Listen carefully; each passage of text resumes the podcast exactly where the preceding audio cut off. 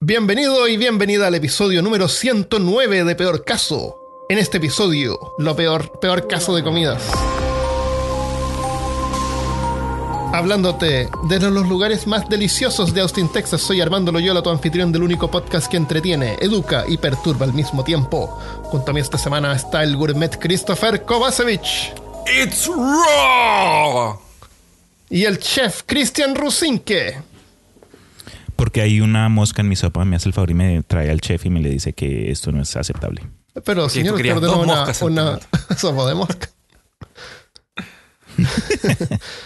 Um, dicen que uno es lo que come. ¿Qué son ustedes? ¿Qué eres tú, el que está escuchando en este momento? Uh, sí. ¿Qué eres? ¿Qué sos vos? Espero que sea una persona.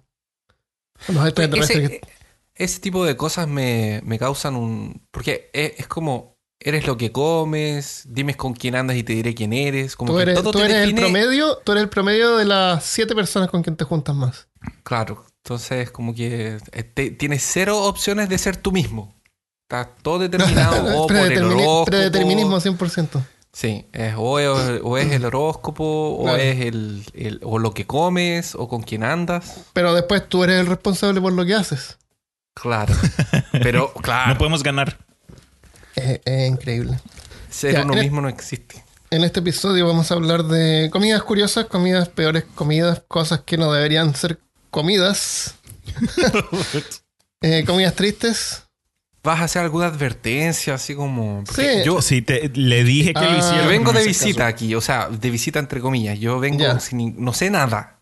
Ah, ya, ya, Entonces, yo, sí. soy, yo, soy, yo soy un auditor. Ahora, yo soy... una- exactamente. oye, Sí, eh, es recomendable no comer mientras escuchas este episodio, no haber comido recién antes de escuchar el episodio.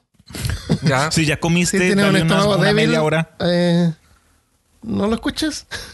Me imagino que he recomendado también usar el, el- los audífonos y no ponerlo en el Uber o a los Mm. pacientes de la clínica dental Sí, o mientras hacen sí, una eh, cirugía. claro, podríamos decir que no safe for work. Uh, es así. En, eh, en la década de los 40, el eh, Mahatma Gandhi era líder de un movimiento anticolonialista en India, defendiendo los derechos civiles contra el dominio británico y la discriminación racial. En un momento en que fue encarcelado, protestó haciendo una huelga de hambre durante 21 días. Su sacrificio inspiró al pueblo hindú que lograron recuperar su independencia. Cuando inició su huelga de hambre, eh, Gandhi pesaba 50 kilos. O sea, ya pesaba 50 kilos. Así que, así que en realidad los kilos que pesaba después de la huelga, en realidad que no, no pueden ser muchos menos. Uf. Eh, Ah, 21 no, ten- días. no tenía mucho que perder. No te, claro, no tenía mucho que perder. Eh, 21 días Pero la después, barba. consumiendo solamente agua eh, mezclada con jugo de naranja, eh, terminó pesando 41 kilos. Escaleta, es un quinto del peso de él. Sí, oye, pero 50 kilos es un pajarito, así que uno, uno lo levanta. Puedo llevarme como a cuatro Gandhi, yo creo. Y llevo la paz a toda India, China, Indonesia y, y no. y- Como si fuera un tótem. Eh, la verdad es que Gandhi ya era una zeta. Ascetismo es el ejercicio práctica de un estilo de vida austero que renuncia a los placeres materiales con el fin de adquirir hábitos de conducta a la- que conduzcan a la perfección moral y espiritual. Hablamos de eso en el episodio de momias, en la parte de automomificación. ¿Te acuerdan? Ujú. Todas zetas, sí, me que no comen nada que sea eh, evitar cualquier lujo. Y, y por lujo es incluye cualquier cosa que no que tú puedes vivir sin comer eso, no lo comes. Sin Netflix. Sin- o sea, lo opuesto a nosotros. Pizza. Claro. Totalmente. Opuesto. Eh, pero nosotros, como somos eh, mocosos irresponsables y mimados por la vida moderna, donde podemos comer prácticamente lo que queramos los 360 días del año, normalmente, no sé, ahora con la pandemia a lo mejor está como cambiando eso Claro. un poco, pero hasta, hasta el 2019 podíamos. Gente del futuro, nunca sabrán cómo era. Eh, lo hacemos con gusto y muchos en forma desmedida. Entonces hoy día vamos a ver algunas comidas, algunos platos, algunas cosas que, que la gente come en el mundo o ha comido. que son que dependiendo de- del lugar donde uno vive, podría considerarlo moralmente eh, equivocado, eh, wrong, malo, caca. ¿Cómo es esto? ¿Cómo es esto? Ca- feo, caca feo, caca. Malo, feo, enemigo, caca. Eso, así. Eh, ¿Qué creen ustedes que es el... A ver, no, partamos con algo que no sea muy triste. No, Ya, empieza así para que el- la única forma es subir. Sí, ¿no es cierto? No, ya. Eh, Kazu Marzu. ¿Qué creen ustedes que es Kazu Marzu? Un marsupial. Mm, podría ser, pero no. Cacerola de marsupial. Cacerola puede ser, pero no. en Italia, en Italia, eh, en una isla llamada Sardinia, se llama así porque está habitada por ho- hombres sardinas. Mm, claro. Caso marzu Profundo. es una comida tradicional. El queso es fermentado, es un queso, normalmente, pero luego es llevado a un estado de descomposición provocada por la acción digestiva de las larvas de la mosca del queso. Piofilia casei. Piofilia casei. no, qué malo. Ahí con los movimientos de la mano. Sí. es como Christopher le habla a los cines. Claro. Pero ¿cómo? Para los que solo nos pueden escuchar, el Armando acaba de sacarse, acaba de sacar esa, esa escena de, de los Inglorious Bastards.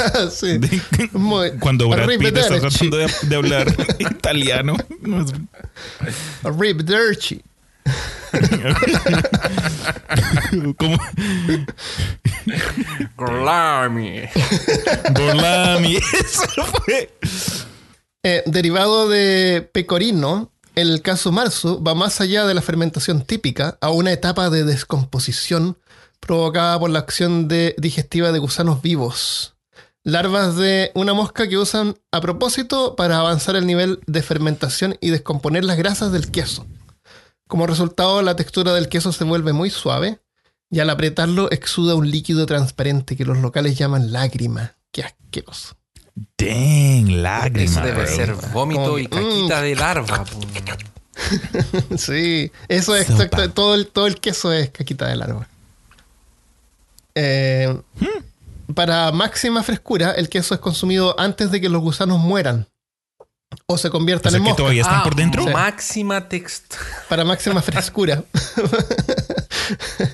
Porque si se mueren, se. Ahí está malo. Qué asco. No va a comer queso con gusanos muertos. Con gusano Claro, nosotros no somos salvajes, por favor. Eso. Qué asco, loco. Eh, una alternativa es refrigerarlo para matar a las larvas, pero igual quedan en el queso. El problema de higiene no está tanto en los gusanos en sí, sino que en las moscas, porque el queso es dejado Eso. al aire libre y estas moscas son atraídas naturalmente al queso, son moscas así de la calle que viven así en Mm. los suburbios. Eh, son por, cualquier mosca, no es mosca como de, de, de cautiverio. claro, una mosca que la entrenan. No es una mosca entrenada. no, pero No son moscas Pero las moscas que van al, que son atraídas al queso son siempre la- el mismo tipo de mosca, las que ponen misma los huevos. especie, Sí, generalmente. Es una mosquita chica, parecida a la mosca de la fruta. ¿Ah? Generalmente. me Generalmente, sí. Ese es el problema, es que estas moscas uno no sabe dónde se pararon antes, qué tipo de queso se pararon antes. Claro. y ahí pueden contaminar el, el queso. Eh, entonces la producción de este queso está prohibida por el Organismo de Salud e Higiene de la Unión Europea, la- de la No cual me imagino por qué. Sardinia, los hombres sardina y Italia son parte. Claro. Así que para evitar sanciones, los sardinios lo declararon como comida tradicional. Hemos comido Ah. esto durante millones de años, así que no nos pueden prohibir eh, comer este queso. Qué risa. Pero la aplicación fue rechazada y es ilegal venderlo o servirlo en restaurantes. Para comerlo hay que tener buenos contactos en el mercado negro, donde puede llegar a costar 20 a 100 dólares por kilo. Se Qué llama asco. Sí. ¿Qué, qué, Kazumarzu. y no- qué- qué tipo de, de queso? Ah, perdón, es queso de oveja. Queso de oveja. Eh, lo, lo había notado por acá, Queso parece que no. Pero es queso de oveja originalmente, Uno puede hacer queso con cualquier clase de leche, ¿verdad? cierto.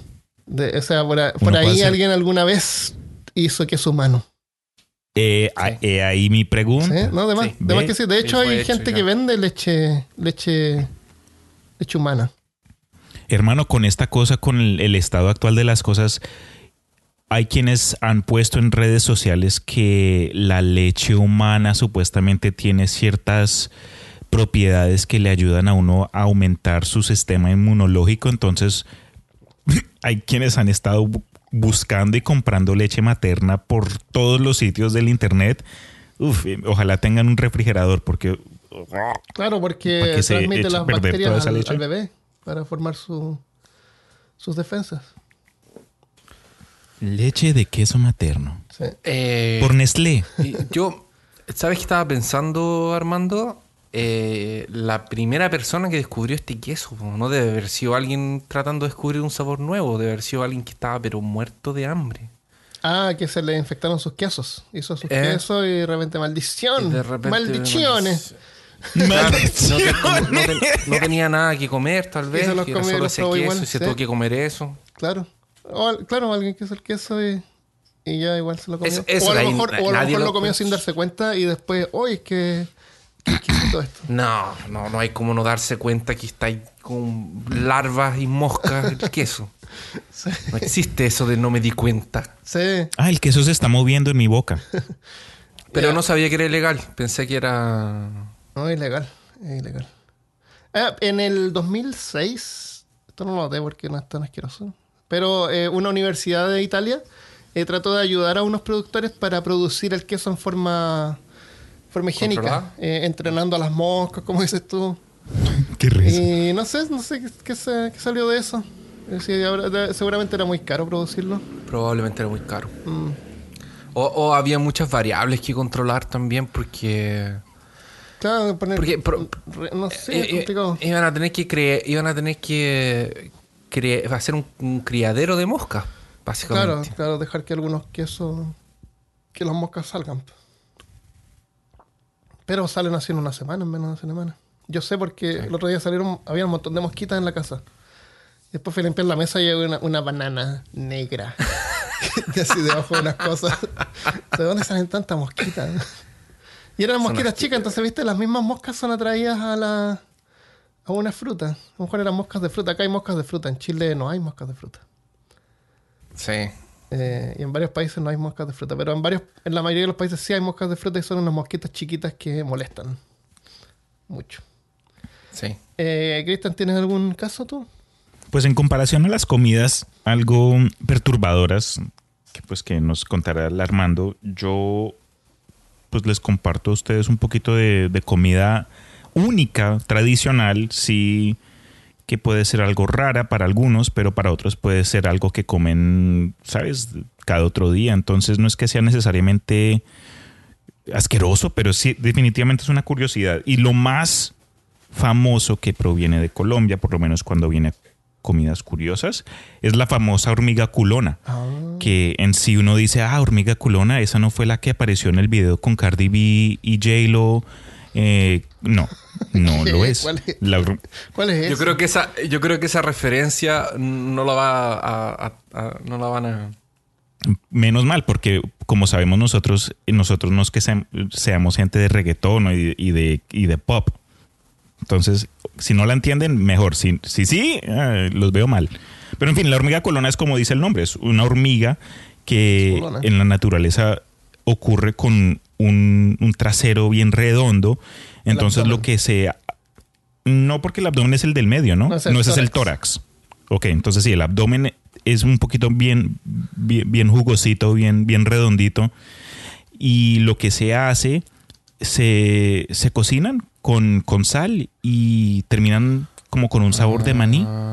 Y Oh. es como algo bien único. Yo sé que no es algo que solo ocurre en Colombia, pero hay gente que se atrae como que a, esta, a este plato gastronómico único Y yo he probado unas, vienen como ¿Sí? en, en bolsita, en bolsita y que uno encuentra en, su- en ciertas tiendas, en, en mercados como que más rurales. Ajá. No es algo que vayas a entrar y encuentres en un supermercado nacional grande como un HEB o en Colombia que está el Éxito o el Carulla, por ejemplo. Se hay que ir al pueblo y se encuentran en ciertas zonas. Pero es rico.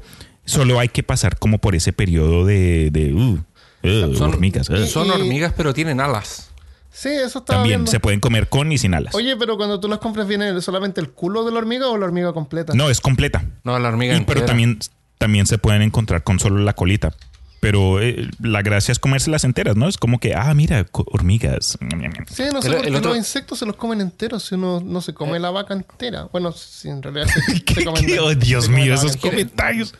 No tienen. Los insectos no tienen huesos ni cosas. No tienen huesos. Tienen, Tienen su exoesqueleto y en la parte de adentro sí. tienen sus cositas. Tienen mandíbulas Ahí- y aguijones. Eso sí, mandíbula, hay, hay varias partes, pero algo que hay que tener en cuenta es que por lo menos cuando viene a las conversaciones que acerca de, del hambre, ¿no? De formas, Mm. cómo es que hoy día tenemos tanta tecnología, pero hay tanta gente en el mundo que pasa por hambre. Sí, Entonces, una de las teorías o una de las eh, alternativas que se ha, se ha puesto por eh, los gobiernos del mundo y el UN es granjas de, de- de insectos. Pero hay tanta, tanta controversia en este con esta opción, dado a que mucha gente no come bichos en su Sí. día a día. Es como que ya se considera algo raro. Y no a- aparentemente la población del mundo prefiere morirse de hambre, morirse de hambre que tener que comerse Ah, un es plato que no, de No han hormigas. tenido hambre, porque sabemos que cuando uno tiene hambre la, la Exacto. mente cambia. Es Sí, como señor. Bugs Bunny, así que ve, ve así una hamburguesa caminando. Y eso, es, eso creo que es relevante, especialmente lo que dijo Christopher hace poco después de que presentaste lo del queso ese.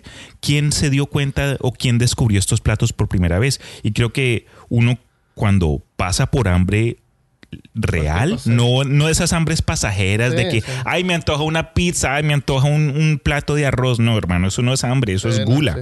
Cuando uno tiene hambre, hambre, uno se, ojo, cuidado con el bebé que esté ahí al lado o el gato o el perro, No, porque baila. sí. Con el bebé. Sí, de más. Siempre se comen Sí, los hijos no- nosotros ya vimos en Sí, un capítulo. veces. Eh, los hablamos de los, cuero, sitios cuando hacían hacer una sopa con los zapatos de cuero, exploraciones que se perdían. Sí. Hay, hay gente o hay, hay, hay parejas, no sé si es religión o si es o qué es, pero hay gente que después de que la mujer da a luz, guardan Ay, sí, la esa sopa, la placenta. la placenta y se la comen juntos. Ay, es como ya... Después Eso sí Sí. ya es extremo. Oh. Y pero lo- por lo que tengo entendido, está si rico de nutrientes. Claro. Demuéstramelo. Demuéstrame tu amor. Oh. Oh, qué amor. qué- Con o sin salsa de amor. tomate. Sí. Oye, eh, yo también he comido hormigas cuando chico, no, no sé por qué comí hormigas. Como hormigas, también, son yo también. picantes. Uno de niño come las cosas es más que pasa en el raras. suelo uno, entonces se te meten a la boca. yo creo. ¿Por qué Hay gente diablos que come colbón, sopa. Sí, o Claro, descuidado. como- Está comiendo un dulce algo y lo pasa por el suelo. Como las personas que dicen que supuestamente te tragas arañas en la noche. Claro. Ah, cierto, cierto. Ya. Eh, Eh, aquí en un, programa de entre había un programa que era el quemando a lengua que una persona entrevistaba entrevistaba gente está de hecho está copiado como de, de- de- de otro programa de televisión. Y la idea es ir entrevistando a la persona y comiendo pimienta. Ah, Eh, pimientas diferentes como eh, salsas de pimientas diferentes con pan Ah, pero son con- salsas. eso, es salsa de pimienta. Y. Y en uno de los episodios fue un fisiculturista y en vez de comer eh, alitas de pollo, que es con lo que generalmente la gente se comía la, la salsa de pimienta, eh, llevó una cajita como de insectos así, cucarachas y Oh. cosas así, eh, Qué chévere. así como fritas, no sé. al Se las menos. Eh, hay un video de unos, de unos jóvenes eh, norteamericanos que se les ocurrió aspirar hormigas de fuego. Como ¿Aspirar? si ¿Cómo así? cocaína. sí. ¡No! Sí, se murieron porque las hormigas de fuego te pican y te inflaman y no pudieron respirar y murieron. ¡Qué obvio que te vas a morir. Sí, no sé qué esperaban. ¿Qué, qué otro resultado creen que, que iba a... que, claro, como estaba Qué dentro y no lo veían, no se iba a huevones. inflamar. Sí. Si no lo veo, no pasa nada. Ya, otro caso, otra cosa. Otra cosa. Ambe, ambelopaulia. ¿Qué creen que es ambelopaulia? Cuando no puedes caminar sin Paulo, Leo. Sin Paula. Um, Paula, ¿por qué me dejaste? Mira, si empezamos con quesitos con, con larvita, no quiero ni, ni, ni tratar de saber qué Este, es. este Sí. caso es, es- por lo menos yo lo encuentro triste más que asqueroso. Es triste. Eh, pero lo vamos a decir ahora para que se nos pasen. Para, para salir de esto, ¿ya? Tengo que salir de esto lo antes Dale, posible. Es necesario hacerlo, es necesario escuchar el peor caso. es necesario aprender Dale, como cosas. curita. Hay que saber lo que pasa en el mundo. Hay que saber. Lo que pasa, esto pasa en la isla de Chipre, o Cyprus, Chipre. Chipre es, un, eh, es parte de Grecia, pero está en constante lucha por su independencia. Una isla que está cerca de Grecia. ¿Dónde está Grecia? Pues todos sabemos dónde está Grecia, ¿no? Claro. ¿Dónde está Grecia? En el Mediterráneo. Está en el Mediterráneo, eh, como cerca de Italia. Cerquita. Eh, uno de sus platos típicos es ambelopaulia. No sé cómo será el acento griego. Yo. O pajaritos cantores a la parrilla, fritos en escabeche o hervidos. Oficialmente es el ¿Qué es escabeche? escabeche, no tengo idea. eh, ¿Qué diablos es escabeche? Alexa, ¿qué diablos es escabeche? El escabeche es un método de conservación de alimentos en vinagre. Oh, ok. ¿Como fideos? No, tanto. Como pickles en vinagre. Es ok. Ya, Oficialmente es ilegal en Chipre porque las aves que atrapan son silvestres y la cual forma de cazarlas mata indiscriminadamente, aves incluyendo migratorias y algunas que están en peligro de extinción y protegidas internacionalmente. A pesar de eso, a pesar de que más de 2 millones de aves son asesinadas cada año, la prohibición es relajada y no es difícil encontrar un plato en restaurantes chiprenses. Para cazar las aves, cazadores furtivos instalan radios entre los árboles, así como M- MP3 players, que Ajá. reproducen constantemente el canto de las aves para atraerlas. Cuando una ave se posa en una rama, queda atrapada en un pegamento que le ponen a las ramas. Luego los recolectan, algunas quedan tan pegadas que simplemente las arrancan de la rama rompiéndole las piernas mientras las aves todavía están Oh. vivas. Hay otros grupos medioambientalistas que luchan para terminar con la práctica, pero hasta ahora solamente pueden dedicarse a buscar las aves atrapadas y liberarlas, lo que a veces causa sangrientos encuentros con cazadores furtivos.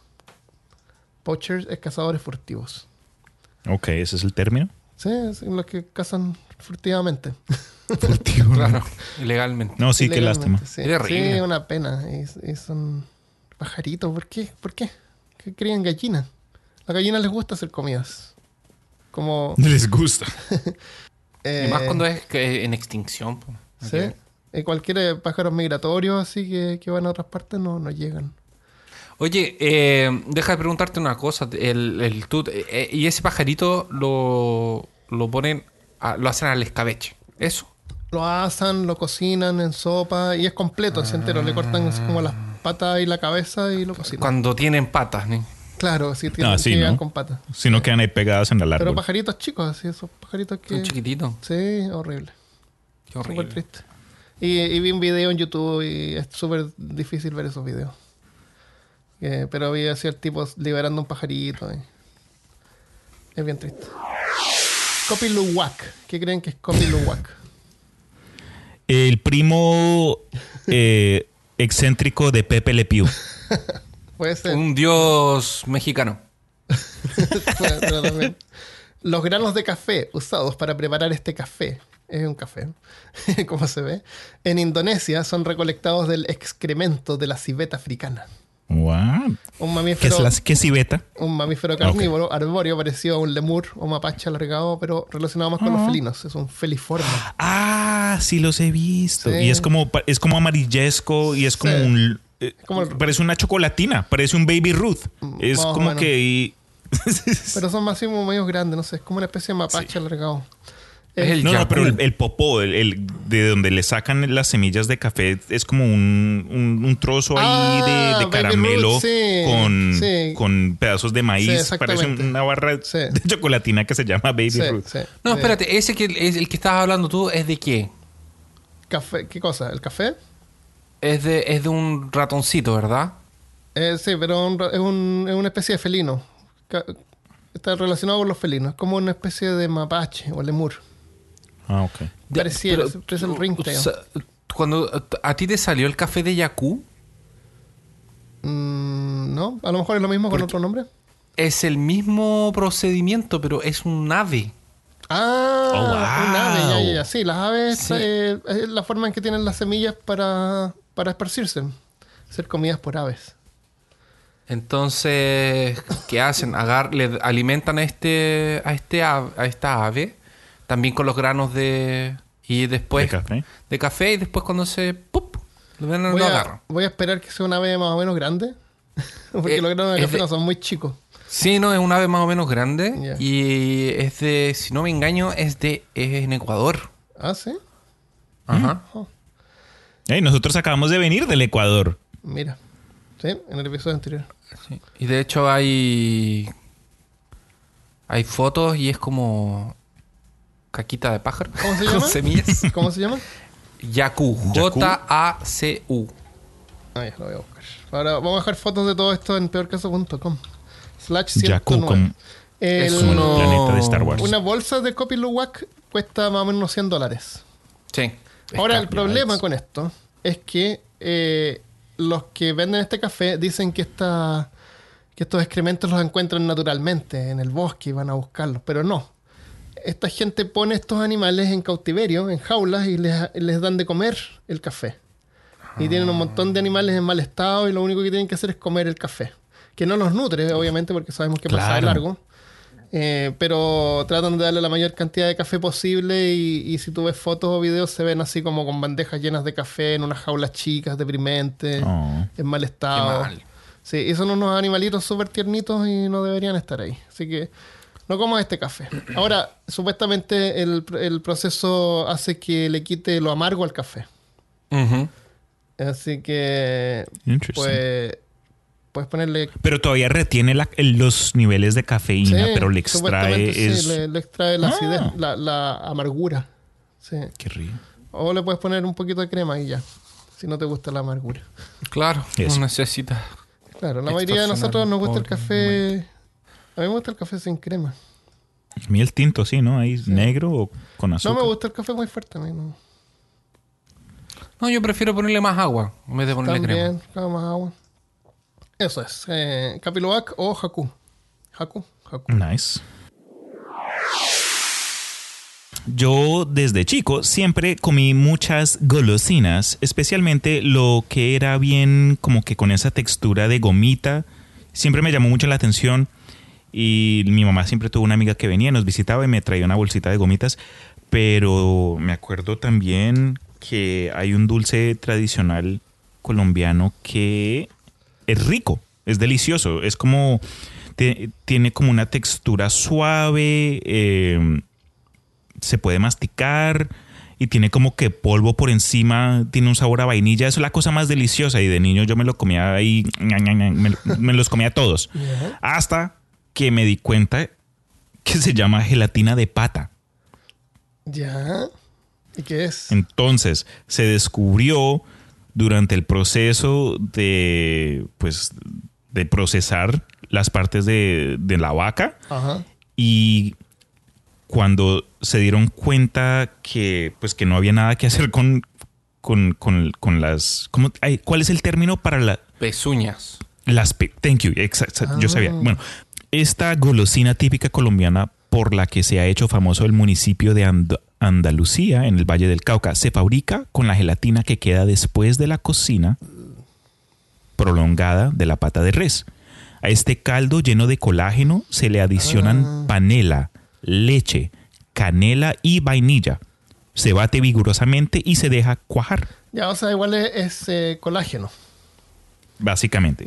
Y, Ah. y- y de la- y eso es, el colágeno se usa para, la para las gomitas que uno encuentra en cualquier lugar. Esas que son cubiertas de azúcar, esas, esos gusanitos ahí de colores, o los osos, o lo que sea, los corazones, todo eso es colágeno. ¡No! Los ositos, no. Yo sé, ay no. Ese, ese, t- siempre que te dicen, oye, ¿cuándo fue? ¿Sabes tú identificar cuándo perdiste tú la niñez? Y yo, sí, cuando, cuando aprendí de lo que están hechas las gomitas. Es terrible. A mí me gustan más los tiburones, la verdad. Pero, todo, bro, todo eso está hecho de lo mismo. Entonces hoy día ya cuando estoy tratando de ser un poquito más consciente de mi bienestar y de que tengo que tener un futuro, entonces voy y me antojo una gomita y me termino comprando, es, son de esas, eh, esas, esos dulces de fruta, en lugar que son como gomitas Sí. chiviadas, pero están hechas de fruta. Entonces por lo menos son un poquito más saludables, creo yo. Sí, fruta deshidratada. Basi- Sí, Y por eso decía yo que de sí fruta. nos comemos toda la vaca. Solamente que no sabemos. ¿Y el pelo? También. Ah, no quiero saber. No se desperdicia nada. Nada, nada. Cero se desperdicia de una vaca. eso es bueno. Eso es bueno. En mi opinión, eso es bueno, no desperdiciar Sí. partes. ¿Has comido hot, hot dogs? Oh, bro, yo me acuerdo que yo, yo pelaba las salchichas. Yo le quitaba la piel, me comía la piel y después quedaba ahí. Qué verde. ¿Y la- las uvas también las pelabas? Las- sí, las uvas también. Yo hace mucho tiempo que no como salchichas. Hace mucho tiempo. Ah, lo que sí como es eh, longaniza. ¿Eso es lo mismo que el chorizo? Sí. Ah, bueno. Ah, ok. Pero son unas artesanales que hacen aquí en Blumenau. Mm, Bueno. Eh, tengo una- algo que nos mandó un Patreon. Mencionémoslo ahora. Oh, wow. ¿Te mandaron comida? No, les pregunté si querían compartir alguna comida que supieran de su país o algo. Eh, Samuel, Samuel Yori eh, Hiriart, investigador del oculto, dice: Hace poco me contaron del Habushu, un licor japonés tradicional que, utilizan, que utiliza una serpiente dentro de la botella. Oh, wow. Gracias por los podcasts, siempre me caen bien saber que salió uno nuevo. Saludos. Saludos, Samuel. ¿Te acuerdas cuando vimos Your Name? Parece que en Your Name. Your Name, Que- esa triste del, de del temporal. viaje temporal. Eso. Eh, que ah, la forma tradicional de hacer sake era masticándolo. Masticando Oh, arroz y ya. escupiendo. Ya, ya, ya. Y eso fue la razón por la cual eh, pudieron cruzarse. Sí, sí. d- Porque eh, el man La se tomó el saque con las babas de la niña. Uh, sí. Sí, pero tradicionalmente el sake se hacía así. Eran No mujeres sabía. que masticaban el arroz y escupían. Mastícame, mami. Ay, qué rico. ya, ¿qué es lo que es? Ah, y el vino cuando pisaban con los pies Con los sucios. pies, no, eso sí no. Después de haber caminado. Después de haber Prefiero caminado saque. No. con honguitos. No, para en el calorcito, sabor. así con sudorcito. Ugh. Y honguitos y todo. Claro. Con la pezuña ahí larga. Por eso que el vino sale rayado. No, se raya. Ya. Hakarl. ¿Qué es lo que es Hakarl? How- Hakar no es el dios de la sangre de World of Warcraft. Eh, no. Si visitas Islandia. ¿Qué Islandia se llama? ¿Island? ¿Islandia? Sí, Eh, creo está que- Groenlandia. Está Islandia. Mira, no nos metamos en eso porque ya nos retaron una vez que nos equivocamos de Oh, Dinamarca. sí, Y no, mapa. Dinamarca, Groenlandia- es este- esta área que siempre aparece en algunos mapas súper grandes y en otros mapas súper chicos. Eh, Oh, vikingos. El, el país de los vikingos. Claro, donde están los vikingos. Y ahí, ahí vamos a agarrar casi toda Europa. Entonces puede ser cualquier Eso, lugar. Sí, Europa, norte de Europa, área vikinga. No, pero esto es, es- El es país de los vikingos. Es comida de vikingos, de hecho. Ah, ya. Sí. Oh. Eh, te puedes deleitar comiendo una de sus comidas nacionales, el jaukarl. Es tiburón, una especie llamada tiburón de Groenlandia. Mide entre 5 a 10 metros de largo, son dóciles y se mueven lento. Ah, La única razón por la que no están extintos es porque la carne es tóxica. Y porque en Islandia viven como 15 personas. en Islandia viven como. Busqué 364 mil personas. Uf. Y en Groenlandia ¿Eso eran como 50 mil. Súper poco. ok, poco. ¿Cómo le estará yendo con el- la pandemia? A lo mejor ya no quedan. No, es- se supone que en esos países como que no, No pasa nada. no pasa nada. Ya están curados con el frío y todo. Están todos aislados siempre. Además son eh, descendientes de vikingos, así que son, son personas Ah, rudas. están y, bien. Y tú sabes que la Tienen hombría barba. te protege de cualquier cosa. Eso. Y no tiene, son calvos y con barbas. Oh, Es- Armando es un vikingo. Claro, y usan sombreros con cacho Es. eh, para expresarse. Eh, y lo que comen generalmente es. Y lo, lo comen también durante un festival. Y, y es como una cosa más como turística, es como una. Como un. No es algo así como una comida que coman todo el tiempo.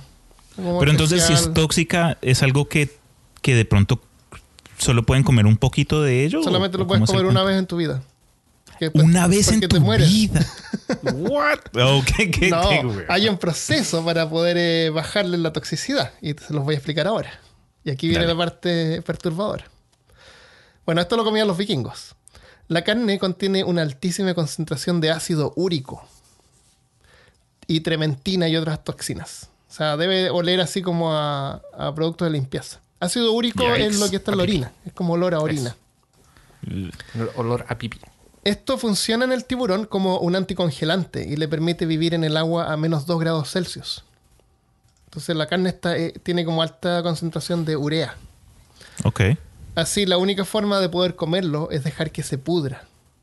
Mientras que la carne se descompone, expele la amonia, que es tóxica. Wow. Los vikingos originalmente enterraban la, can- la carne, la cortaban en filetes y la enterraban en, eh, en el suelo y le ponían piedras pesadas como para ayudar a apretar la carne para que salieran los fluidos tóxicos.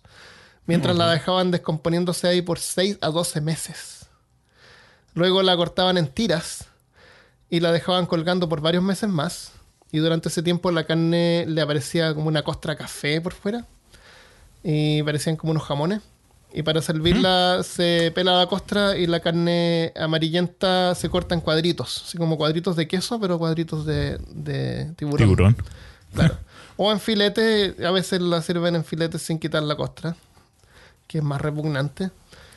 Y, y el- y a pesar de todo el proceso, el, tiene un olor a amoníaco.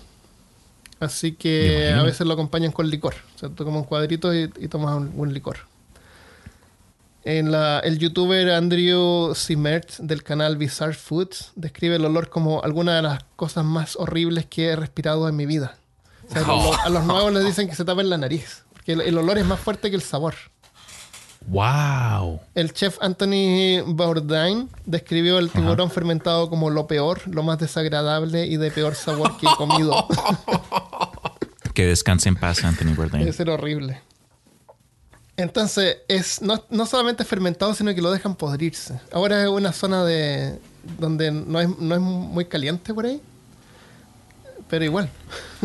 Ah, me, me tinca que ese, ese es el tipo de comida que ellos eh, desarrollaban como para el invierno. Ah, puede, ser. de- Dejaban guardado. No, qué, en qué fecha es el festival, pero hoy en día los turistas es algo que como que tú vas y tienes que comer esto porque es la... Ah, Una sí. prueba de fuerza. Porque tienes que hacerlo. Claro. sí. O sea, si, Esto lo si hacían los vikingos. Los vikingos. Es que los vikingos están de moda. si Entonces. te estás gastando 5 mil dólares en, en ir a turistear ahí, ¿cómo no vas a comer una... Y decir ¿Cómo que se llama el tiburón? Hakarel. Hakarel. H-A-K-A-R-L. Eh, hay gente que lo produce esto todo el año y ahora lo producen... eh, algunos cambian el estilo, pues algunos los producen así como al aire libre, con un techito, dejar ahí que se pudra porque les gusta ir viendo cómo se va pudriendo. Ah, para saber cuándo está lista para colgarla. Ah, Y- este tiburón. y, sí, lo exce- y cacho. exuda, exuda la, la urea y todo eso de forma natural, no es necesario apretarla. Igual va como va, va a exudar eso, va a salir. Eh, llamémosle lágrima. La lágrima del tiburón. Claro. Es, es una delicatessen. claro El jacar. Algo sí que me di cuenta porque me puse ahí a buscar comida tradicional colombiana que de pronto yo no sabía. Uno siempre descubre cosas nuevas, incluso en su jardín de atrás. Y algo que no sé si necesitaba saber es que en ciertos lugares en Colombia se prepara el armadillo y se le conoce como carne de siete sabores. Tiene varias formas de prepararse, pero tiene este apodo porque supuestamente para quienes ya son expertos en la preparación de este plato, dice que tiene el sabor del pavo, de jamón, de pollo y de res, entre otros, ot- entre otros sabores. Entonces, yo por lo menos siempre he dicho que pues probaría cualquier cosa dos veces. Pero yo me dio sorpresa este plato porque yo por lo que tengo entendido es... eh, Entendía que el armadillo tiene tiene ciertas tiene ciertos bichitos por dentro que pueden causar la, la lepra. Ya. Pero no, yo sé que hay dos clases de armadillos, el armadillo de siete anillos y el armadillo de ocho anillos. Entonces no sé si es exclusivo para los dos o cuál de los... En fin, no sé. Lo que quiero... En, en resumen, no, no coman armadillos si no saben prepararlo. No lo hagan en su casa. Si, si les Qué antoja. bueno, qué bueno, qué buena aviso. Maldición. Yo tenía un armadillo aquí listo para preparar. No lo hagas. Déjalo. Era justo ir a cenar armadillo. Mira, me acabo de dar cuenta de la camiseta de Christian. Que es de Hufflepuff. Jufle, pufe. Ah. Los marihuaneros de... de... ¡Oh, míralo! y Armando con. Armando con no la, quinta camisa. Yo no soy nerd. Yo, Yo, tengo una eh, camisa Christian- con una. con un. crab. Con un. Cri- Christian Con se cara. acaba de, de- de- me acabo de dar cuenta que tiene una camiseta de, de Hufflepuff y yo estoy con mi camiseta de Ravenclaw. A a mí Ravenclaw eran los que más me gustaban, pero esta me la trajeron en una visita que fueron para allá a Universal. Pero me, me da, me da risa porque después de esa película de ¿qué? De las bestias fantásticas y dónde encontrarlas. El libro estuvo mejor, la película creo que la- le están sacando mucho jugo para volverlo en trilogía. Pero- hablando de Boomer. comida, a los Hufflepuff le dicen la casa marihuanera de, de, de Hogwarts porque no hacen más sino reírse, les gusta pasar la buena vida y su cuarto principal está al lado de la cocina. Ah, sí. Para que, para que, para los que no sepan, Ya. Para los- Ya. ¿Qué tiene que ver eso con marihuana? porque les da hambre. Los monchis. Ah. Y, y- y están en, Bien, en buen ánimo y siempre están alegres y siempre están ahí todos relajados. Ah. Ese es su secreto. Ese es el secreto de la casa Hufflepuff. Por eso es que le- se llama Hufflepuff. Dang. Ok, ya salgo. Nos vemos. Un placer. Gracias, Cristian, por haber venido. Ya, el último plato exótico de peor caso es Yan Wo. Yan Wo. Hay cosas en el mundo que simplemente no deberían ser consideradas comestibles. Aún así, Oh, la no. gente se mete cualquier cosa en la boca y en este caso se trata de uno de los productos animales más caros que consumen los humanos. En forma de sopa es servido en varios países asiáticos, incluyendo Indonesia, pero especialmente China. ¿Quién, quién adivina primero cuál es el ingrediente de esta sopa? Las el ingrediente, el ingrediente principal de la sopa. Las golondrinas. Entrañas de golondrina. Las golondrinas hacen sus nidos con barro mezclado con saliva y ramas. Es una especie de adobe que forman con una abertura en la entrada. O dependiendo de las especies, a veces como una especie como de terraza que forman. ¿Ya? Sí. Eh, acá en Austin se pueden ver debajo de los puentes, generalmente ahí en el centro. Eh, hay nidos de golondrinas. Se está lleno de golondrinas debajo de los puentes. Tú miras y está lleno de nidos, que son como de barro, son como de adobe. Eh, y esos se pegan, los pegan en concreto o madera. Hay algunas ciudades en Latinoamérica que a la gente no les gusta y los rompen. Eh, pero una golondrina se come como 500 insectos al día. Así que hay otras partes que les gustan y les fabrican nidos para que, para que vayan a nidar ahí. Eh, y para los murciélagos también, que comen harto insecto. En, bueno, en Asia hay unas especies de golondrinas que fabrican sus nidos solo con saliva. Estos nidos son luego recolectados Co- Eh, no, espera, espera. ¿Cómo solo con saliva? Solamente con su saliva forman el, hacen el nido. ¿Y es No, que se, ya- se solidifica o cómo es? ¿Son ¿Cómo se hace? 3D con, con- con alas, básicamente? ¿O mezclan con...? Entonces, No. solo saliva. Si tú no hay miras nada más. Míralo en internet. Yan Wo. Eh, Y-A-N-W-O. Se ve así como amarillento. Ah, Eh, Cuando se mezcla con las sopas es gelatinoso. Estos nidos son luego recolectados.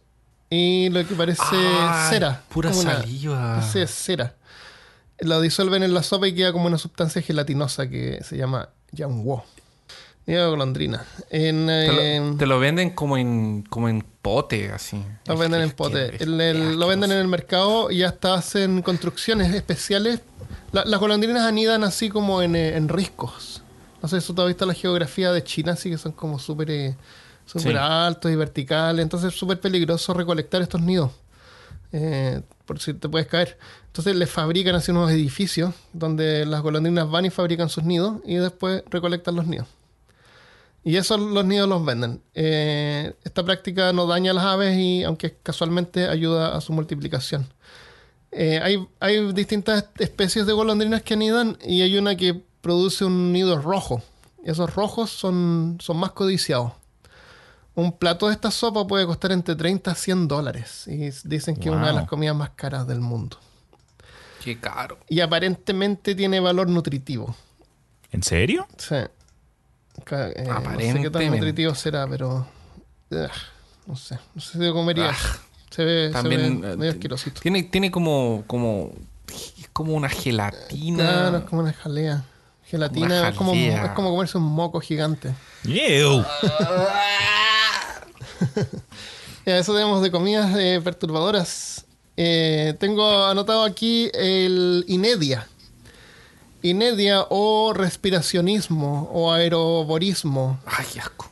Es una, es una práctica de la abstinencia de alimentos eh, durante un tiempo más que el, el cuerpo puede resistir unos 40 días sin consumir eh, comida, pero hay que comer, eh, hay que tomar líquido. Pero tú puedes vivir por 40 días sin comida.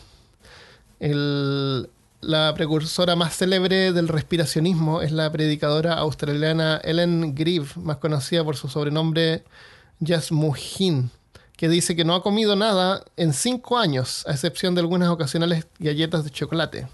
Asegura que se nutre por la energía pránica o ki en la Uh. atmósfera. Esta charlatana ha conseguido una fortuna con sus conferencias y ventas de libros, donde expone las maravillas de vivir de la luz. Y una vez a- a- cada año mueren como cuatro idiotas por eh, practicar la inedia.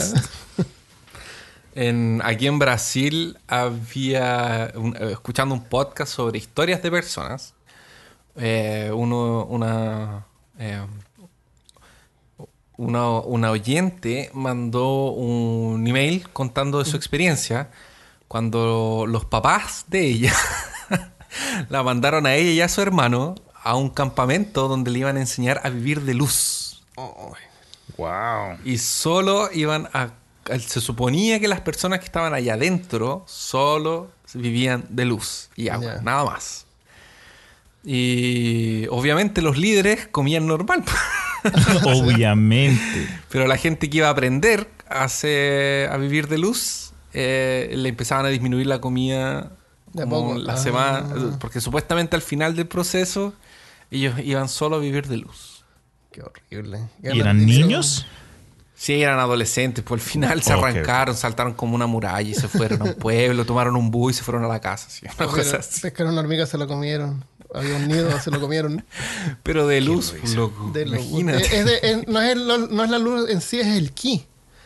El ki que está en el, en el aire. En la energía. El chi, claro.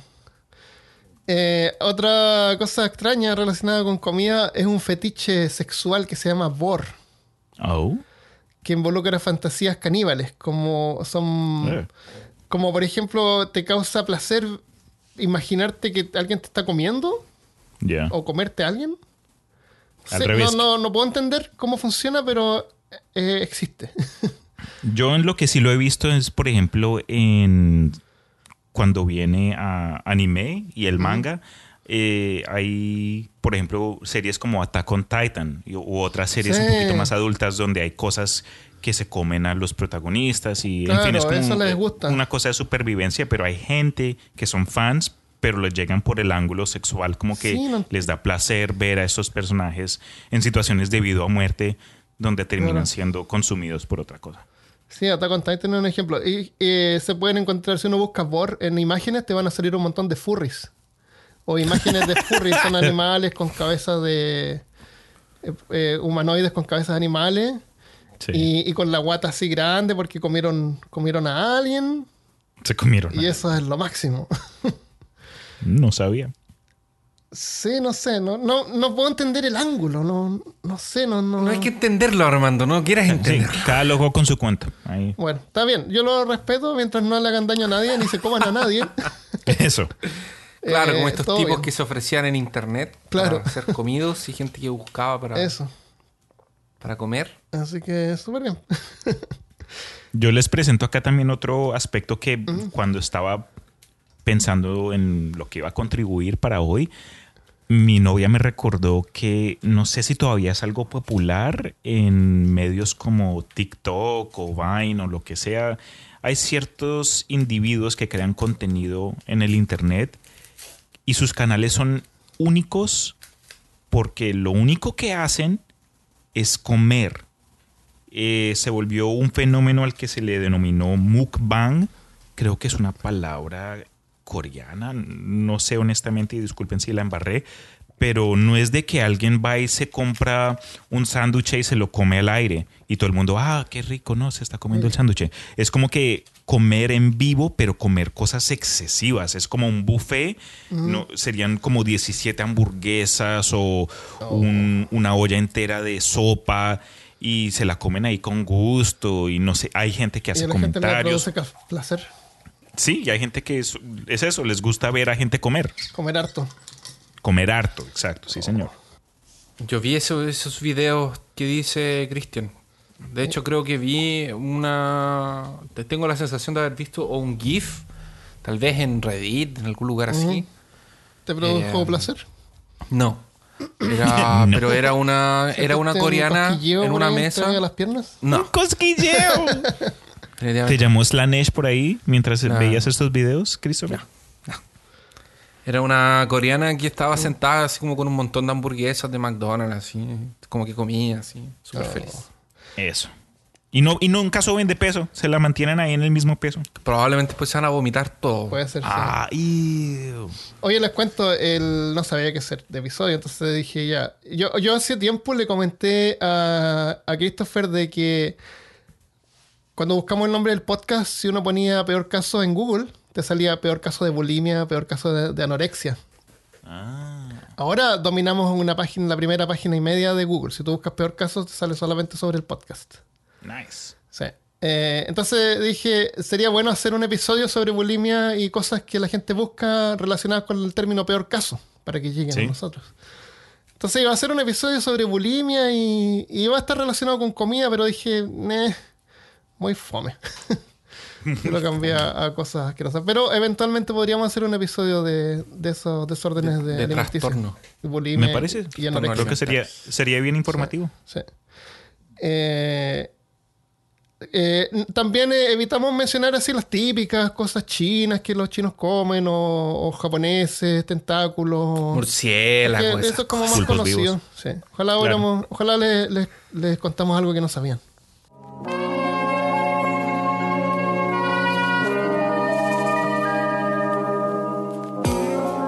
Antes de continuar, le quiero agradecer a los Patreon por hacer peor caso posible y gracias a ellos en parte es eh, muy importante el aporte que hacen para eh, la producción de Peor Caso y la producción de mi vida en general. Eh, peor Caso para mí es una de las prioridades de- que tengo todo el tiempo.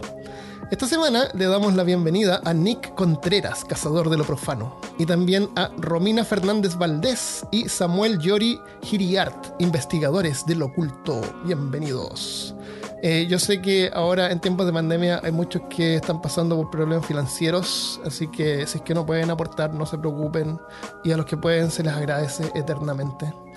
Eh, si eres Patreon y quieres bajar de tier, puedes bajar o pausar de repente la suscripción, eh, lo que quieras. Y el que puede, y el que puede aportar, de repente hay gente que no ha perdido el trabajo y todo sigue normal y qué sé yo, 2 o 5 dólares no es mucho, es como una taza de café al mes. Y seguimos haciendo peor caso cada semana eh, con, eh, con gusto. Otra cosa es que a partir del siguiente episodio, o la siguiente semana, que va a ser el episodio 110, eh, había pensado en incluir en la parte del afterpod, que es como una parte que dejamos al final donde hablamos de películas, comentamos algunas cosas más personales y están disponibles en Patreon para todos los tiers, para todos los niveles. Eh, era una sección para hablar sobre mm, la creación de podcast, la creación de contenido, edición de videos, programas, eh, eh, WordPress, SEO, cualquier cosa que tiene que ver como con la creación de contenido, que puede resultar interesante a algunos que quieran iniciarse o que aunque sepan a lo mejor pueden aprender algo nuevo. No es que yo sea experto tampoco, pero puedo- quiero compartir lo que sé. Entonces, para que no se mezcle, para que no se pierda, eh, lo voy a publicar los días viernes. Un, un mini episodio, no se estima algo así como de 15 minutos, pero eh, que sea algo sobre la creación de podcast o creación de contenido en Internet. Y ojalá que les resulte valioso y útil y entretenido y los inspire si es que están pensando en iniciar un podcast, porque todos pueden hacerlo. Todos tienen una historia para contar y yo quiero escuchar sus historias. Así que si tú quieres colaborar en Patreon, puedes hacerlo en patreon.com slash peor caso. Muchas gracias y ahora continuamos con el episodio.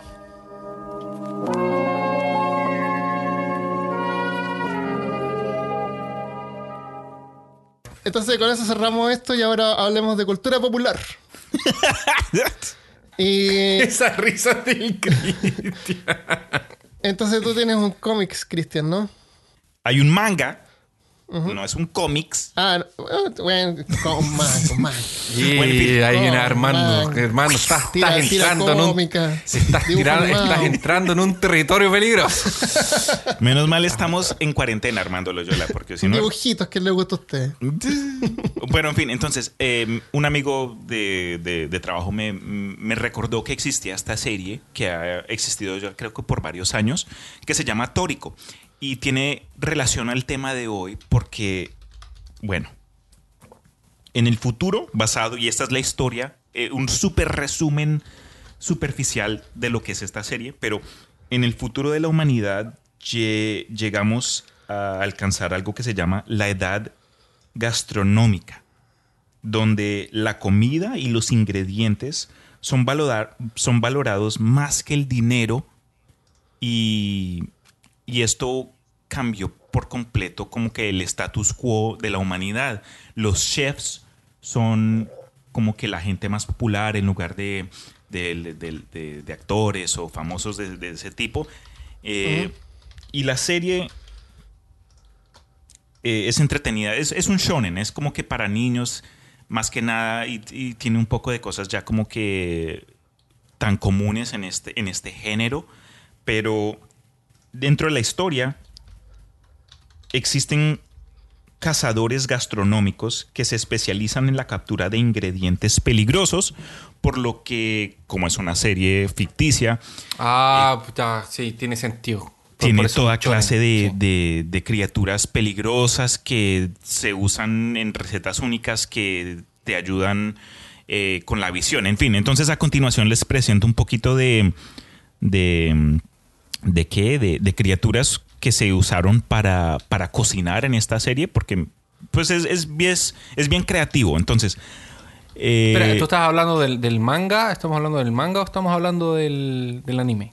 Pues eh, del, yo el anime todavía no me lo he visto, pero por Ah, lo que está tengo el entendido, el, anime eh, sigue pata por pata lo que ocurre en el, en el manga. Por lo que sé, todavía no me lo he visto, pero sí, estoy hablando es del manga.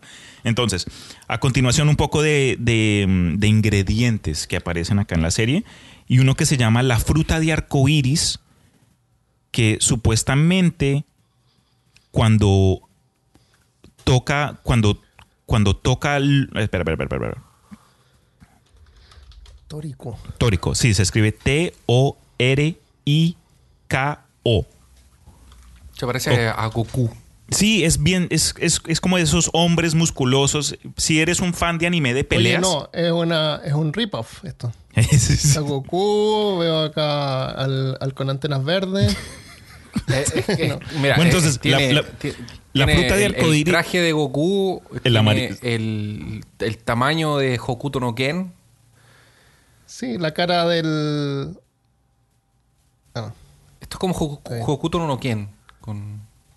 Ya, ok. ya. ¿cuáles son los ingredientes? Dijiste algo de arcoíris. Sí, sí, solo, les estoy, Dale, solo les estoy dando como que un poquito de ejemplo de cosas que Ya, aparecen. sí. Entonces, eh, hay, una, hay algo que se llama la fruta de arcoíris, que es como una fruta legendaria que ya ah, había, se había extinguido en el pasado, pero que existe solo una en una reserva natural y dicen que esta fruta...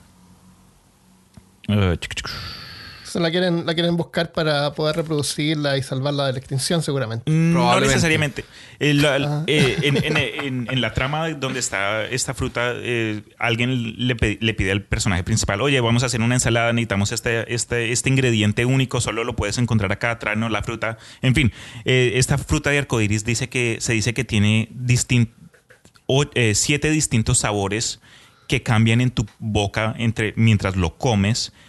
Y- Como el armadillo. Algo así, algo similar, me dio tanta risa. Eh, pero, y que cuando toca, la, cuando toca la luz de algún tipo, cuando la luz brilla sobre la fruta, se producen arcoíris.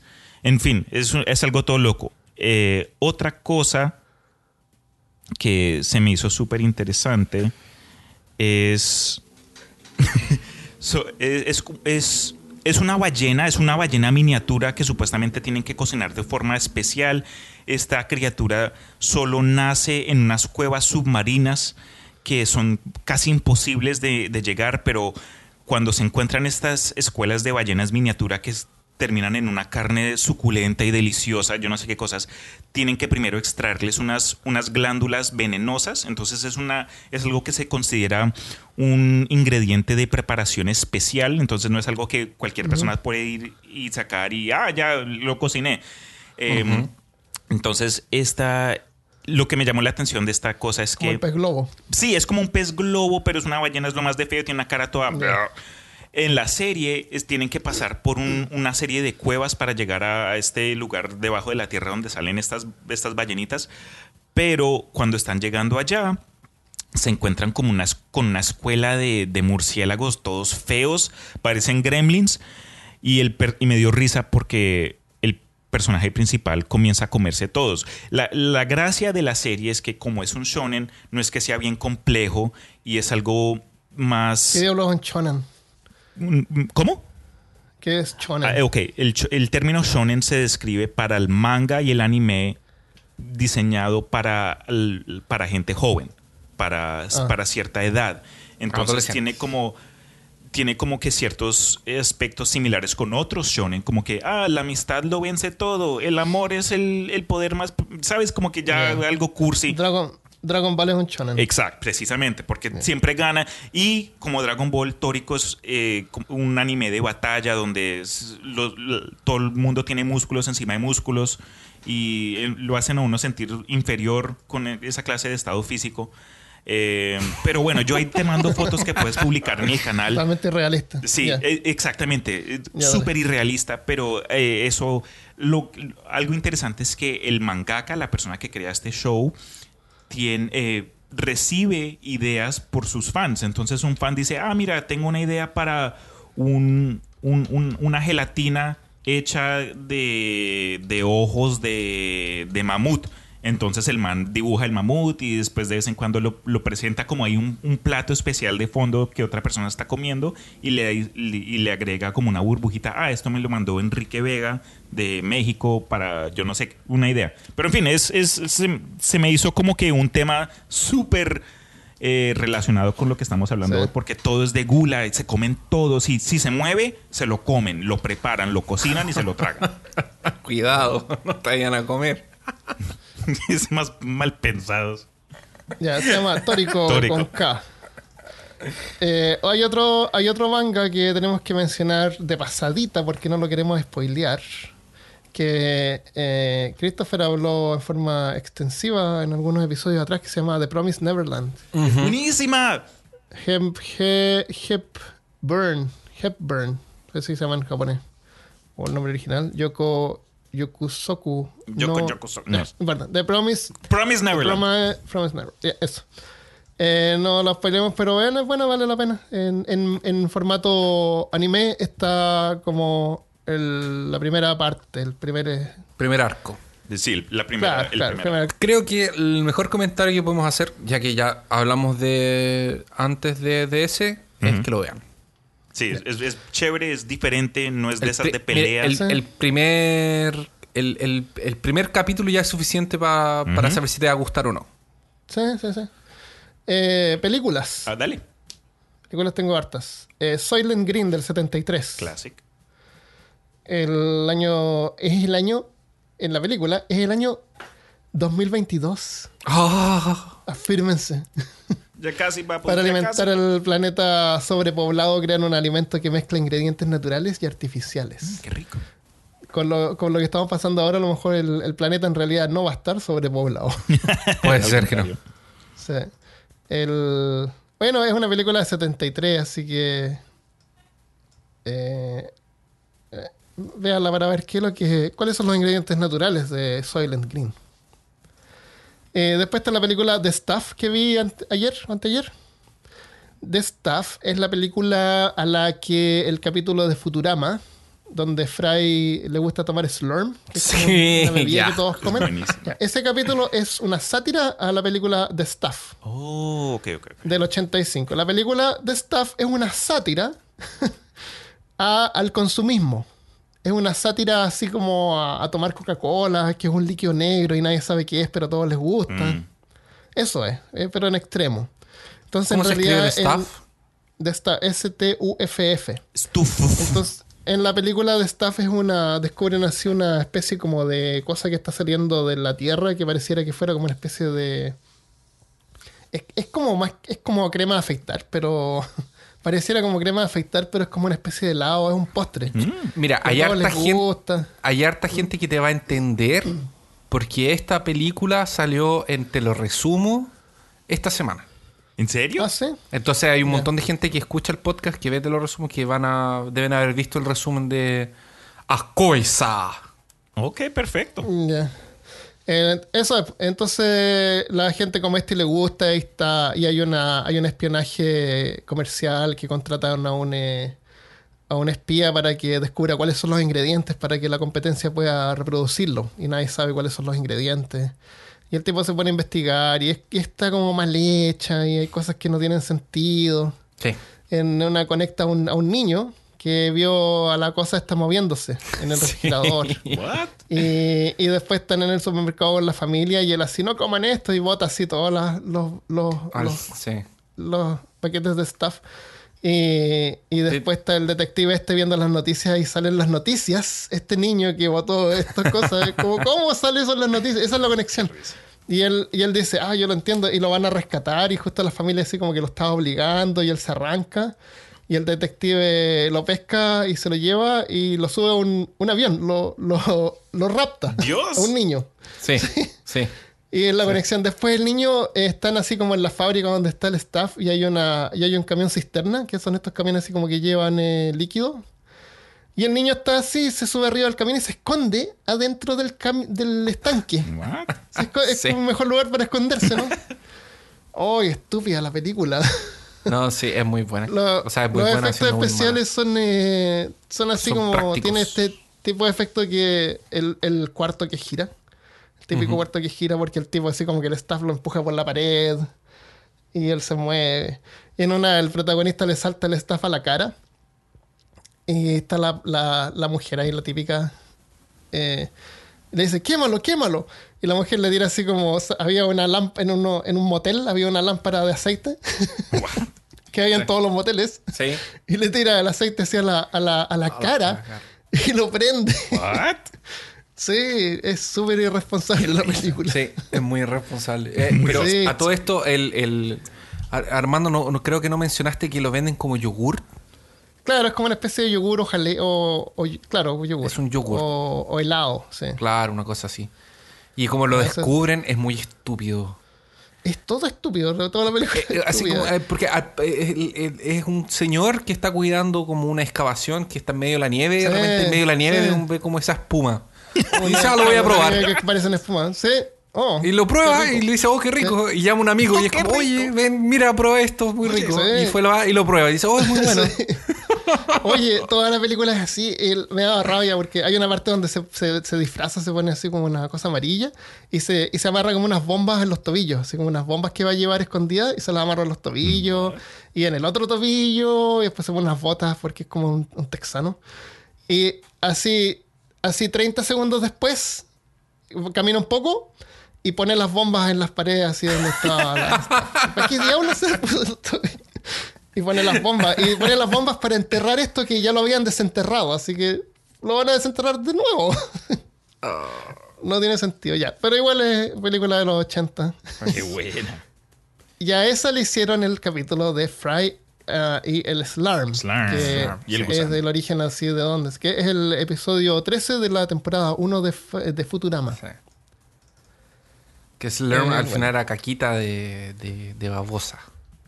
Claro. No lo spoileemos. No, Ya lo spoileamos. Eh, ¿quiere- ¿Tiene alguna película para comentar? Ay, Tengo algunas más. Está el cazador de sueños también. ¿Cuál es esa? Se llama. eh, es- son unos científicos que están en una cabaña, eh, como en, ¿Sí, el, en la extraterrestre? nieve. Sí. Eh, sí. Y encuentran ¿Qué- qué unas que ver vallas. de comida? Es que está el extraterrestre traen unas vallas que encuentran. Ah, Entonces sí. uno se come las vallas y ahí le entra al cuerpo y les, después le, le hace mal y va al baño y caga al extraterrestre y se muere. sí, ¿En es, in- serio? es intensa. Es por eh, Stephen Espérate, King. ¿esa no es la de Steven Spielberg? Stephen King. Stephen de King. Steven King, esa del, del el, ¿cómo se llama? Había uno... El atrapasueños. ¿El atrapasueño? ¿Ah? Sí. Sí, es- no es- sé cómo se llama en inglés. De, de Dreamcatcher. Dreamcatcher. Dreamcatcher. El Dreamcatcher. Ya, hay una película que a mí me gusta harto que es francesa, eh, que se llama Delicatessen. Es una película bien rara. es una película surrealista, pero es como una comedia que se siente así como si fuera media negra. Es bien, vea- vean Delicatessen con doble S. Si tú ves el tráiler te vas a dar cuenta, es una película diferente, no sé. Ok. Eh, en un futuro post-apocalíptico hay como un hotel donde llega gente y... Ah. Y, y en el primer piso del hotel hay un carnicero. What? Y la gente va al hotel. eh, no es como un hotel, es como que tú arriendas una pieza, como un hostal. Y, y a veces la gente se va y desaparece y, y quedan las piezas disponibles para más eh, habitantes de- del hotel. Mientras todos disfrutan a veces carne del, de la, del carnicero que vive en el primer piso. Convenientemente, cuando alguien desaparece, hay una Sí. oferta en hamburguesas. Exactamente. Eh, después está la película Machine Girl, que también me gusta harto. Es de Gore, es japonesa. Sí, no me la he visto. 2008. Machine Girl. En una, en una batalla pierde un brazo. Así que una amiga le instala una, una metralleta, estas que giran así tipo Terminator. Ah, excelente. ¿Por qué no? Y, se, y con eso ella se venga de los, de los malvados. eh, Ah, ¿cómo se sí. llaman? Sí. De los. Yakuza. Eh, de los Yakuza, claro. Entonces hay una escena donde ella está peleando y están cocinando tempura. Entonces tempura es como una especie como de sushi roll que tiran, que fríen. Sí. Entonces está peleando así y le ponen la mano así en el, en el aceite. Y, y cuando la saca, la mano la tiene convertida en tempura. Y hay otra escena donde hay un tal, tal los Yas- Yasuka. Está la familia Yasuka. Yakuza, Yakuza. Meu Dios. Está la familia de Yakuza. Ahora nunca más lo voy a poder decir. No voy a saber, Se ahora nunca más voy a saber si lo digo bien o no. Yakuza. Entonces está el cocinero así que lleva el sushi y, y como que lleva el sushi parece que se tropieza y le bota el vaso a alguien, al hijo. Entonces el padre se levanta así, le tienes que pedir perdón y hacer un sacrificio. Y, y al final le cortan los dedos al, al chef Yikes. Y lo obligan a, fa- a hacer sushi con, ¿Con los dedos? Se pone los dedos arriba así como si fueran sashimi así. Y después lo obligan a comérselo. Y el chef se lo tiene que comer y se No. come así lo- los sashimis de dedo. No te del mismo. creo. O sea, es súper chistosa esa película. Esa es de Uy, negro. chistoso. Esa, Pero muy, muy esa sí me la quiero ver. Sí, Machine Girl. ¿Sabes que la traté de buscar para bajarla, para verla? Y no la encontré. No, ni siquiera estos tipos de películas a veces no se pueden ni siquiera encontrar en forma legal. Sí. Hay que buscar en el mercado negro. Está también. ¿Ves si está en YouTube? Está. mm, Después está en YouTube. Obviamente las películas en YouTube están en calidad mala. Ah, Sí, bueno. Ya. Igual. Eso. Eh, Sweeney Todd. ¿Tú querías, quieres comentar Sweeney Todd? Ah, sí. Bueno, eh, Sweeney Todd es una película basada en una historia real. Que hay varias versiones. Hay, de hecho, eh, relat hay, hay, hay, hay cómics, hay eh, manga. eh, ilustraciones, hay manga, hay de todo, hay de todo, hay de todo. Eh, hay incluso obras de Broadway y todo el cuento. Y la última versión que salió más conocida es una de, de Johnny Depp con el eh, este director que solo trabaja con Johnny Depp. ¿Cómo se ¿Cómo llama? se llama? Del, del, de la, de La noche Nightmare antes Before- de Christmas. Ese. ¿Cómo se llama? Es el. Sí. Se nos olvidó el nombre. Ah, De las personas que están escuchando estar gritando. gritando sí, le nombre. están gritando en este minuto a la. Sí, se nos fue la lengua. sí. Ya. Sabemos a quién nos referimos. Es Como diría el- Cristian Enrique. Ese, fue por Enrique. Enrique, ese, Enrique. Enrique. Tim Burton. Tim Burton. Enrique Tim Burton. Burton, Tim Burton. Obrigado, obrigado.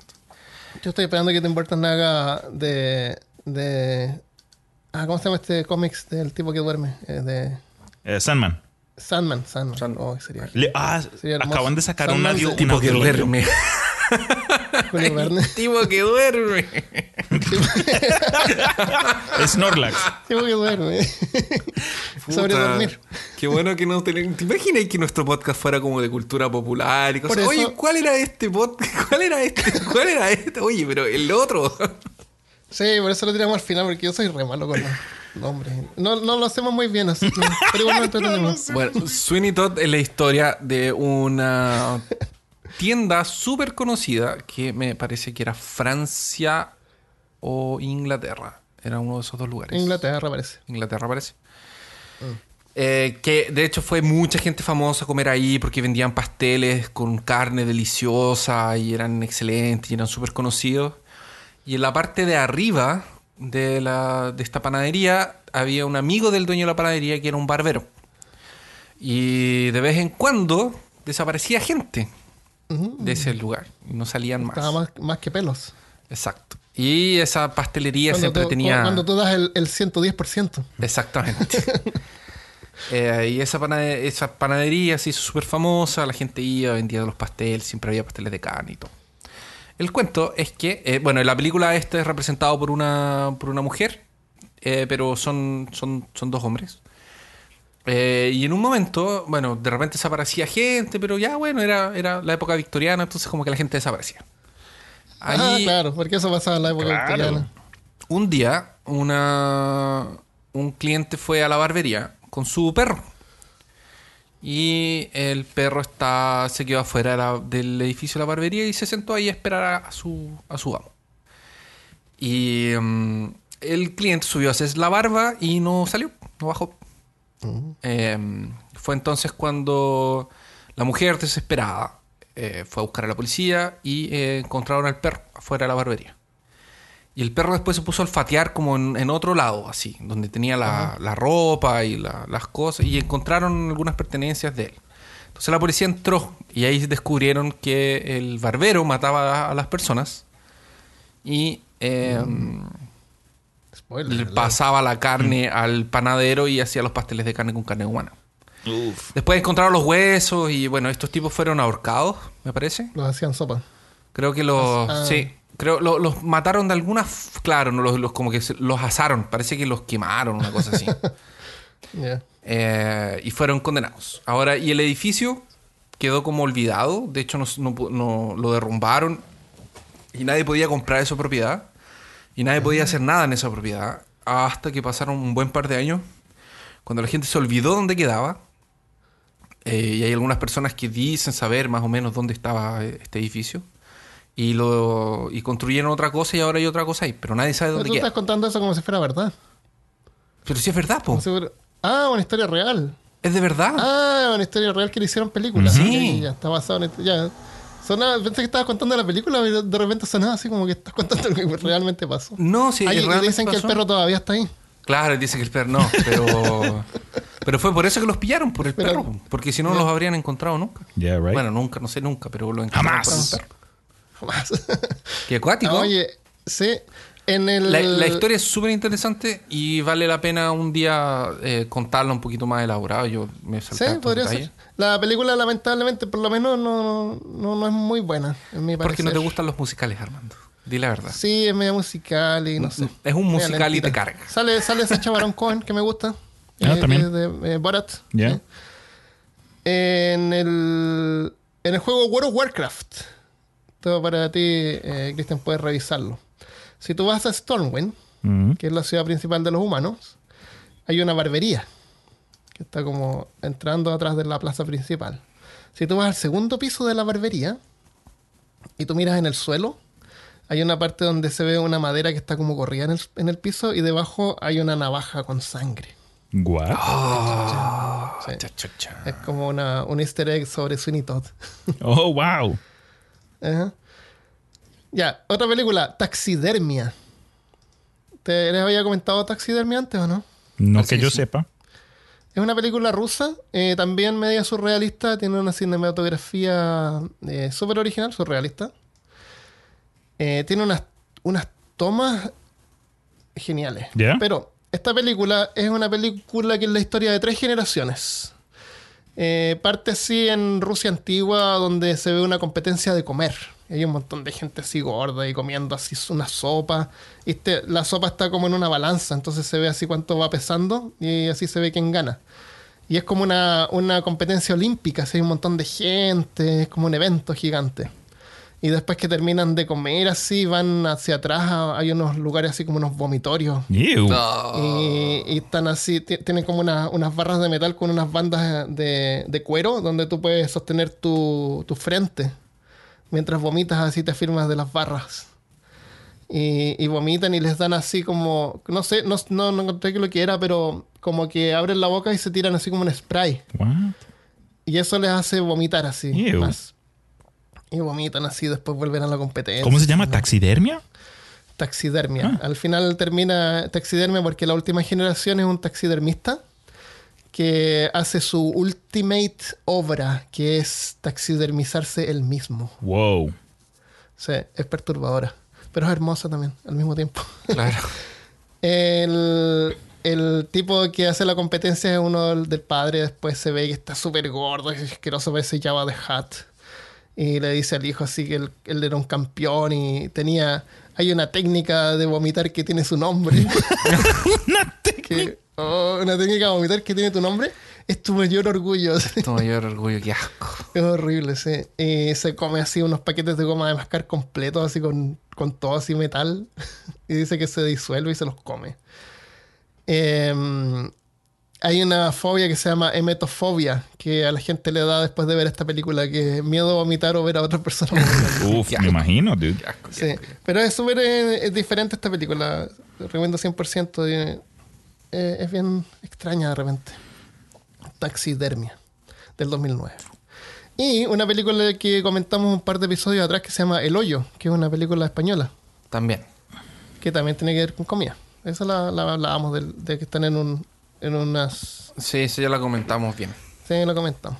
En relación a algo que mencionamos hace poco, pues les presento la película Cloud Atlas, que es una película bien interesante que tiene varias varios personajes, pero la cosa es que es como que varias generaciones que que son sí, son son varios personajes y son los mismos actores presentando varios individuos a través de cientos de años, como que cambian de, de personalidad y de apariencia, pero son la misma persona. Eh, en- Tipo, ¿cómo se llama ese cómic que leíamos cuando chicos? Eres una vez el hombre. Sí, algo similar. Pero hay una parte de esta historia en Cloud Atlas donde, donde hay una persona que trabaja en un restaurante, pero que su vida es totalmente y 100% vivida en el restaurante. Eh, y creo que son clones o algo así. Todas estas tienen como que la misma apariencia y el dueño del restaurante las usa sexualmente. Y esta gente tiene como, la- la- las que trabajan en este restaurante tienen como un, una ceremonia cuando una de ellas llega a cierto nivel o a cierta edad, eh, es elevada y va como que a una finca a las afueras donde hay un montón de, de aire abierto y va a estar con su Dios. Entonces como que cada vez en cuando estas, estas meseras eh, van a esta ceremonia, ok, buena suerte, en fin, chao, nos vemos, felicitaciones. Casi al final de la película nos damos cuenta que en este restaurante lo que venden es comida hecha de estas personas. Entonces se dan cuenta que la ceremonia donde por la que pasan estas personas las llevan a una carnicería, les le- las lobotomizan. ¿Cómo cómo se dice lobotomize en español? Los Lo- Pasan por lobotomía. eh, Sí, le hacen lobotomía y después la- la- las cortan. Es, es una carnicería. Y, y como que en sí esta, esta, este personaje va por esta realización de- del estado de las cosas y después crea como una rebelión en ciertas creencias de que cada persona es libre. En fin, es, eh, tiene un mensaje, esta parte, esta parte de la historia tiene un mensaje acerca de el propósito de la persona, que no importa si eres una persona artificial o eres un clon o un robot, lo que sea, tú tienes tu propio destino, puedes tomar la decisión de ser quien eres. Pero esa, esa escena donde muestran a estas personas cuando las abren y las descuartizan y les las ugh, da impresión. delicioso. Hermano, admito, yo como casi todo. Sí, cuando era niño, pues me daba- no, no comía verduras y, ¿sabes? Era, era, era niño. Pero admito que desde que comencé de- en el pasado, ya no trabajo en, una- en un restaurante, pero cuando trabajé en restaurante, uy, hermano, me, mm, me dieron ganas de volverme vegetariano porque ese proceso de, pues, de cocinar y limpiar y preparar animales, ah, pues sí, es, es lo hace pensar a uno o dos veces en lo que está haciendo. Pero ahorita mismo me va a comer unas albóndigas, o sea que como que no duró. Un poco. Ah, voy a ver esa película, Cloud Atlas. Sí. Qué raro el nombre. Sí, es, es rarísimo es- y es, es hermosa, te la recomiendo. Si no se la han visto, Ya. tómense su vinito, prepárense porque es como una aventura de dos horas. Wow. Ah, eh, tenemos que mencionar Indiana Jones antes que nos digan que ¿cómo no mencionaron a Indiana Jones. sí, dale. En una película de Indiana Jones eh, le sirven un plato que es una cabeza de un mono que le sacan la tapa de los sesos y se comen el seso. Mm, helado de sesos. Sí. Fresco. ¿Qué tal está la comida, cariño? Podrida. Estoy de acuerdo. ¿Dónde está la cosa?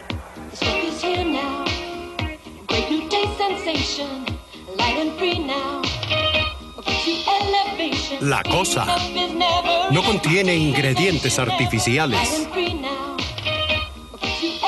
La cosa, el sabor que le hace pedir más. Enough is never La enough cosa, el sabor irresistible. Enough is never enough. Enough is never enough. of- Y saludos. Antes de irnos, vamos a leer eh, unos saludos o mensajes que nos dejaron.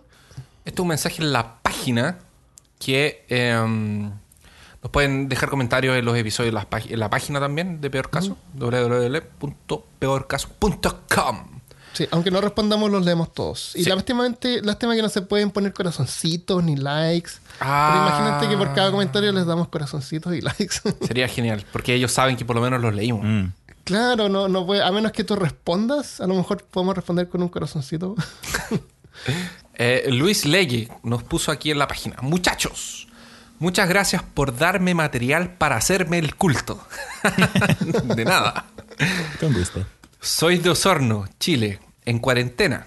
Ah, está en cuarentena todavía. Mis capítulos favoritos son Piratas. A la gente le gusta ese episodio de Piratas. Y Qué no bueno.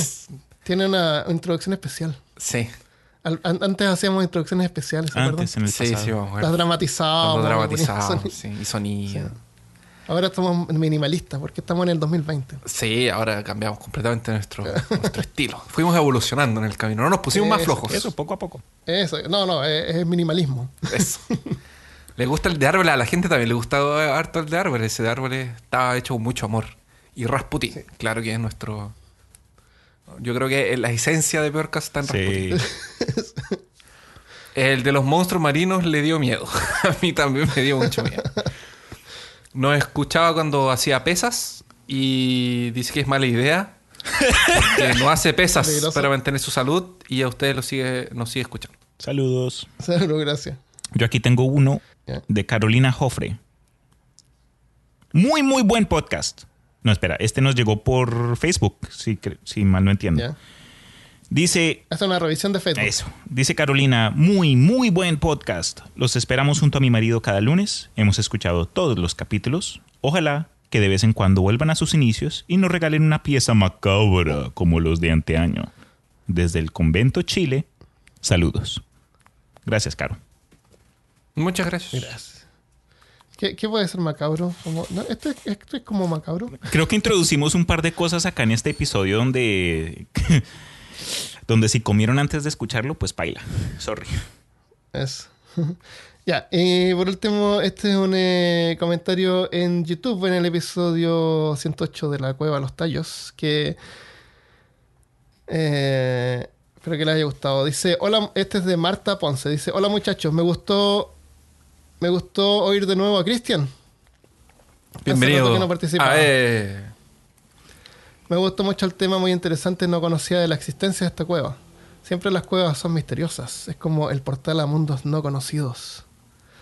Hay muchas alrededor del mundo con historias, algunas muy folclóricas y otras con misterios que no sabemos si en realidad lo son o simplemente nuestra imaginación es tan activa que podemos eh, maquinarnos cualquier tipo de cosas. Y si, y si a eso le agregas algún descubrimiento arqueológico, entre comillas, nada más imaginémonos. Postdata. Ahora los oigo en YouTube, ya que no puedo contribuir en Patreon, pero de alguna forma quizás les llegue algo a través de suscripciones acá. Muchas gracias, Marta. Gracias, Marta. Gracias, Marta. Pueden escuchar los episodios en peorcaso.com, en Spotify, gratis, no hay que pagar en Spotify para escuchar podcasts. Es verdad. Por si acaso nosotros tampoco ganamos nada porque alguien escuche en Spotify, Sí. como los músicos. Deberíamos publicar los audios como, Como, como álbumes. Uf, ¡Qué severo!